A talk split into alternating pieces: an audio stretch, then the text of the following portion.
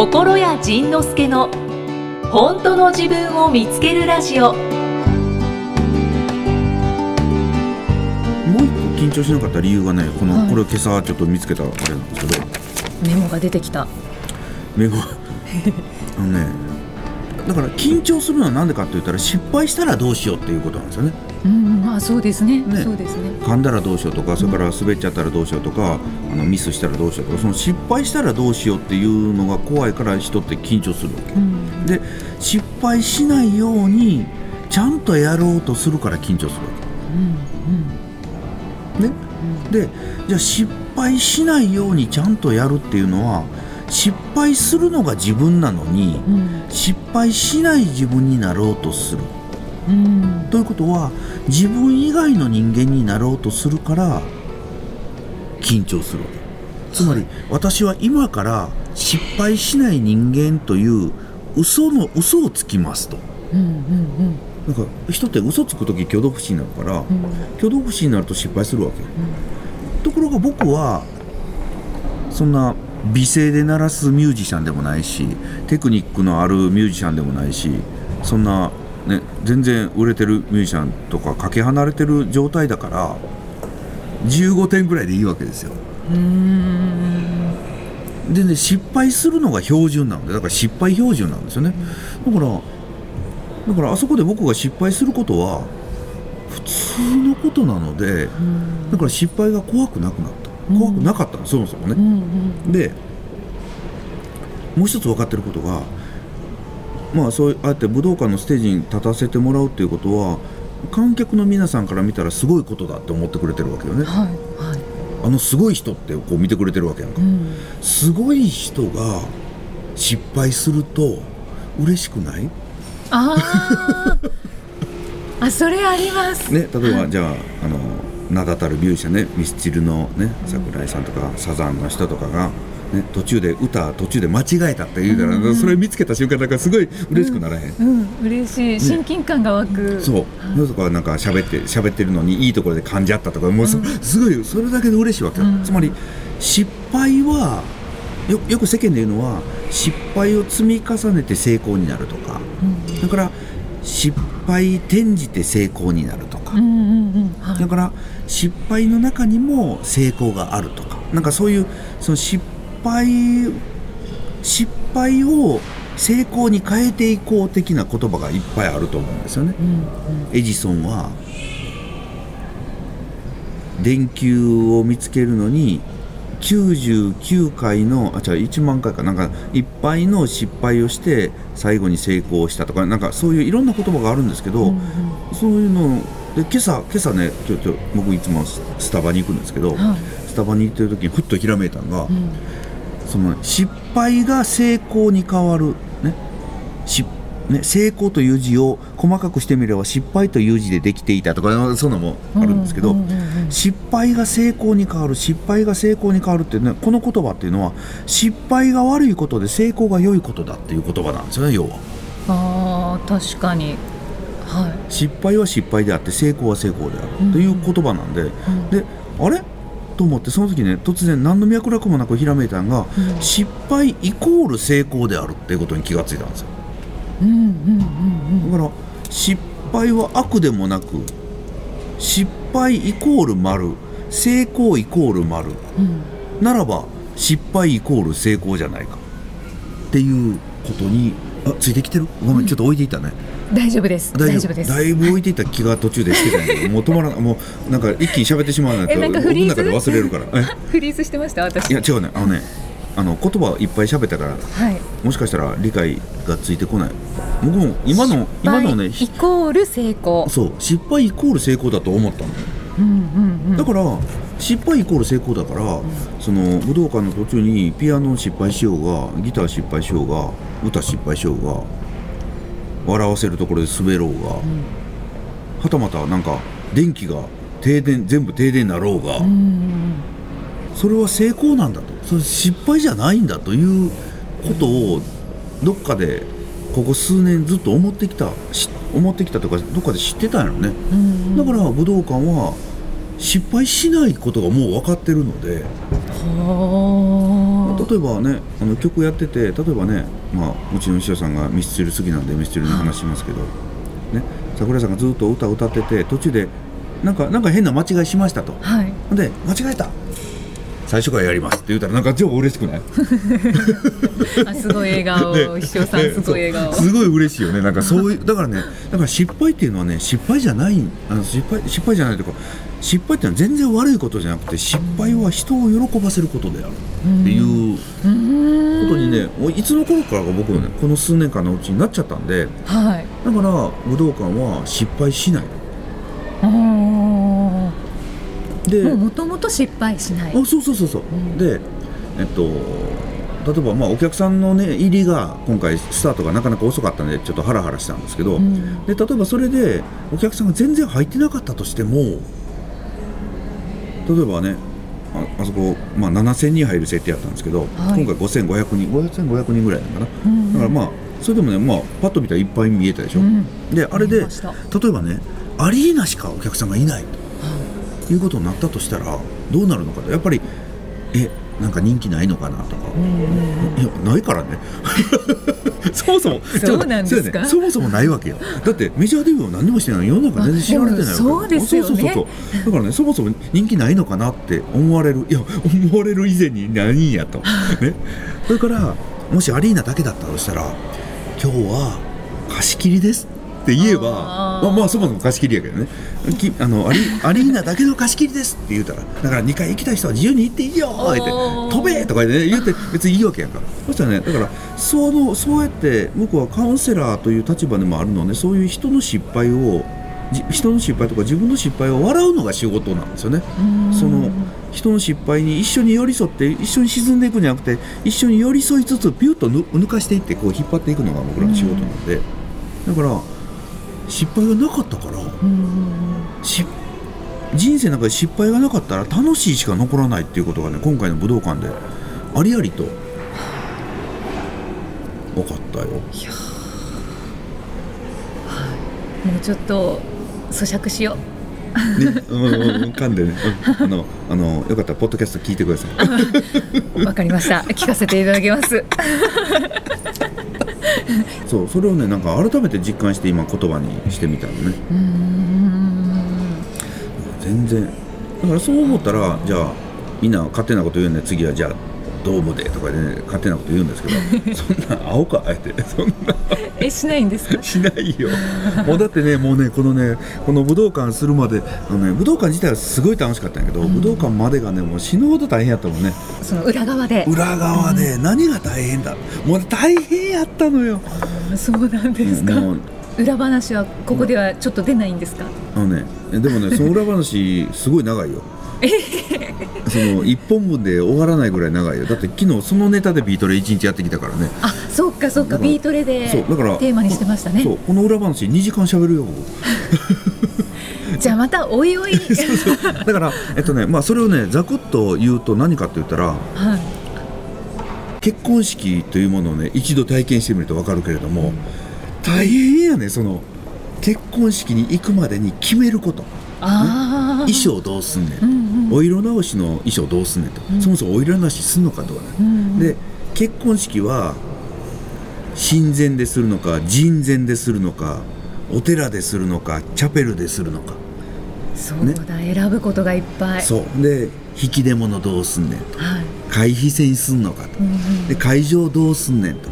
誰に祝辞言ってもらうとか。そうそうそう、だから、えー何人呼ぶねんと、うんうん。誰呼ぶねんと、うんうん。だからその何人入る会場をすんねん。で料理どうすんねんと。もうねでその、ね、進行力をどうすんねんと。もうね、ありとあらゆるものを決めなあかんねん。はいそれのだから僕は今回5500人の結婚式をやったわけ 大変さちょっと想像つく？そうですよね。しかもね最近の結婚式ってね最近の若い人の結婚式ってねその手作り手書きのめ、ね一人一人の席に手書きの、き本日は何々ありがとうございます。てその印刷じゃなくて手書きのメッセージ。置きますよね。置くね、うんうん。それとか玄関にもねウェルカムボードってまたね手で書いたりやつしたやつ作るわけよ。く知ってますね。おうよ。だからえあそう。あのねそうあそう。だって僕はあと6年前に結婚式したからあ2回目な、うん。そっか。うん、2回目やったからねまだちょっと楽やったけどそれでもねその時のその結婚式場の言ってくるその手書き仕事。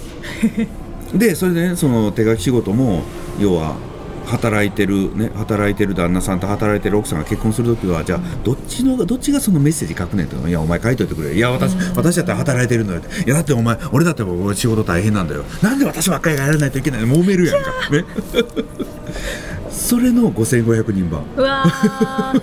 あじゃあやっぱり揉めることも多かったんですか？揉めることも多かったよね。なんでこうなの？ななんで？いやこうしてって言ったよね？的な。いやなんでこれになったの？とかね。もう。もうね山ほどあった。ーでもそれがないとやっぱり実感ないのかいやない方がいい。な まあそうですよね。なんか向こうがねなんかそのイベントを主催してくれた人たちがこんなんなりました。あそれいいねって全部言って決まったらね一番楽よね、うん。いいねさすがプロだねってね全部終わりたかったけど全然あかんかったね。大変やった。だからだからそのだから僕もね結婚式2回目やったんですけど、もう1回目でもその大変さ十分味わってたんで、二回もうもう一回あれやんのっていうもうねこうなんなんていうのちょっとこう果てしない絶望感にその絶望感がねこの今回の武道館でやってきたもんね。あかんもうあかんかもしれん。で最後にはねナレーション自分で読んでるそうですね。でもねまあまあそのナレーション自分で読んで読んでたのが良かったっていう人もいてくれたからね。まあまあまあまあまあまあまあまあまあまあええかとでも最初録音なのかなって思ったりもしましたよそうでしょ聞いててあまりにも美しかったでしょ、うん。お おなんか後半の方はあれどどうした？これこれ録音だとしたらなぜ撮り直さなかったのかな？とか思いながら聞いてましたけど。ねスライドと時間合ってないとかね。いやだからそこにもうあのイキさんに喋ってもらうとかいう案も出たぐらいやった実は、えー、本当ですか？うんだからもしかしたらイキさんも何らかの形で武道館に関わってたかもしれなかった。わあいやでも観客として関わらせていただきました。本当楽しかった。ポッドキャストも宣伝させていただきます。あ本当ありがとうございます。1000万ダウンロード。ダウンロード。そしたらみんながみんなが拍手出てたもんねおおって。なってね。ありがたい。だから武道館っていうのはそういうでしかも5500人の結婚式なんですけど、新婦がいない。僕一人やったんですよ。本当だ。うん、だから僕の盛大なお誕生日会やったんですよあれね、うんそうです宗教的に言うと生誕祭 いや本当ちょっと宗教チックでしたよ 心屋さん。私外に神社があるなんてびっくりしましたもん。おみくじ1200枚書いたもん僕手書きで。そうか。教祖様そんなんせえへんやんか。1200枚も書かへんやんか。本当ですね。大体印刷やね手書きだったんですね手書きを書いたよ。もう死んだよ。頑張ったよ。頑張るな言うてんのに。超頑張ったよ。前日前日の夜も200枚ぐらい書いてたもんねこうね。プレミアムシートの人たち向けにまたオリジナル。だからだそうなんだ。からトータル1400枚書いたわけよ。うわ1400枚書いたんだけれど1400枚一つとして同じメッセージじゃなかったからね。ーうわーすごい。うんそういうところになんか自分でもよくわからない才能があるのよね。え例えばどんな言葉を書いたんですか？忘れちゃいました。それ言われたらすごい覚えないだからね捨てて捨てて捨てて最後に光るとかねなんかねなんか自分で書いててあいいメッセージだなと思ったやつはもう一枚書いて自分で持ってるええあいい言葉がひらめいた。そうそう。そうおおいいこと書いたぞと思ったんでもう一枚ねあの同じ自分手手手コピーして。手コピー。もう一枚持って。そこ普通のコピーでもよかったかもしれない。いやだってホテルで書いてたから、あのコピーできへんかった。あああでもねあの全ての千千数百枚全部コピーは取ってあるらしいので。それをどうしようかなとまたおみくじにするのか、どうするのかわからないんですけど。あそうなんだ。神社はもうみんな本当にいそいそと、ねすごい並んでくれて初たね。詣のごとく、うん。もうすごいしっかり拝んでて。ね。あれねご神体鏡やったから一生懸命自分に対して拝んでんだけどね。あそうですね。そうそうそうそうう。んうんでおお、ま、あれは立派な鏡やったねであのね、まあ、武道館終わってからあの立派な鏡もしくはその立派な賽銭箱とかいろんなもの作ってもらってたんで、うんあれなんかもう今後のイベントでも使えるなと思ってたら 終わったら即撤去やったよね。全部そうなんですかうん全部もうこの世からないです。えー、え 廃棄ですか？廃棄えー、もったいない。もったいなさすぎる。そう僕ら貧乏症やからもうねなんかああいうのなんか残しときたいよね。ん。でもね廃棄だからああいう人たちはその大道具さんというかそういう作ってくれた業者さんもう本当にね素敵な神社作ってくれたんですけど、うんうんあの潔さが僕らにもあると部屋は片付くよね。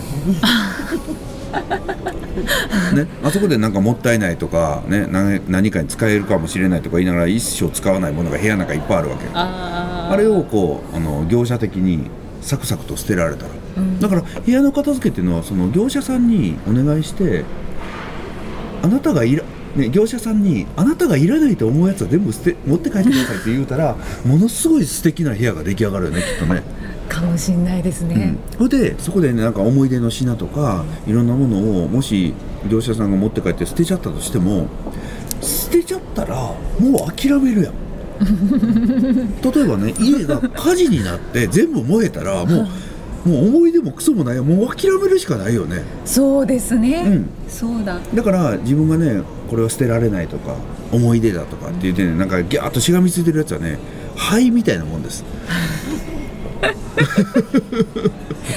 でも私一つあの大切にしてる言葉が何？あ,、うん。ありまして「あのもののけ姫。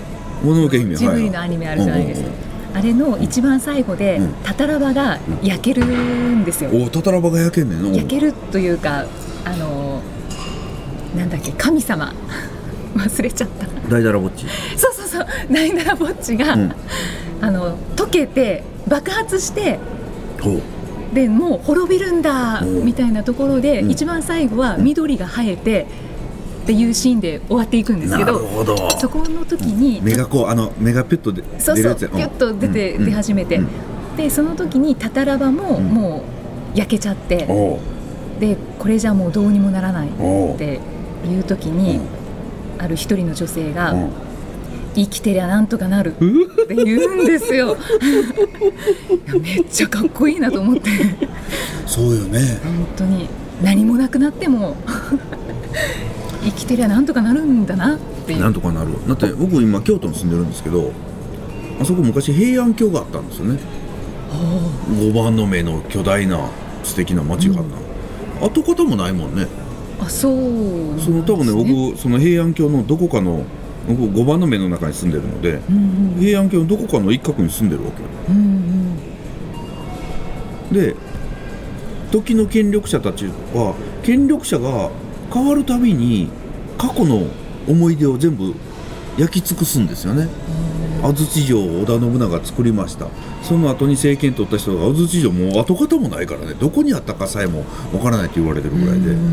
で平安京ももうどっか消えちゃったしなんかねその過去の遺産だから立派なお城もかなり攻略されて潰されてるしだから捨てよう さっき心屋さんが言ってた、うん。捨てて捨てて捨てて。最後に残ったねこのパンドラのね、箱の一番最後にこう希望の光があるんですよ。もうもうこの人がね 秘書さん。がなんか今片付けられない。片付けられないじゃないわ。なんか片付けたいんやね。片付けたい。捨てられない。断捨離できない、ああこんまりさん。そうそうそうそうそう。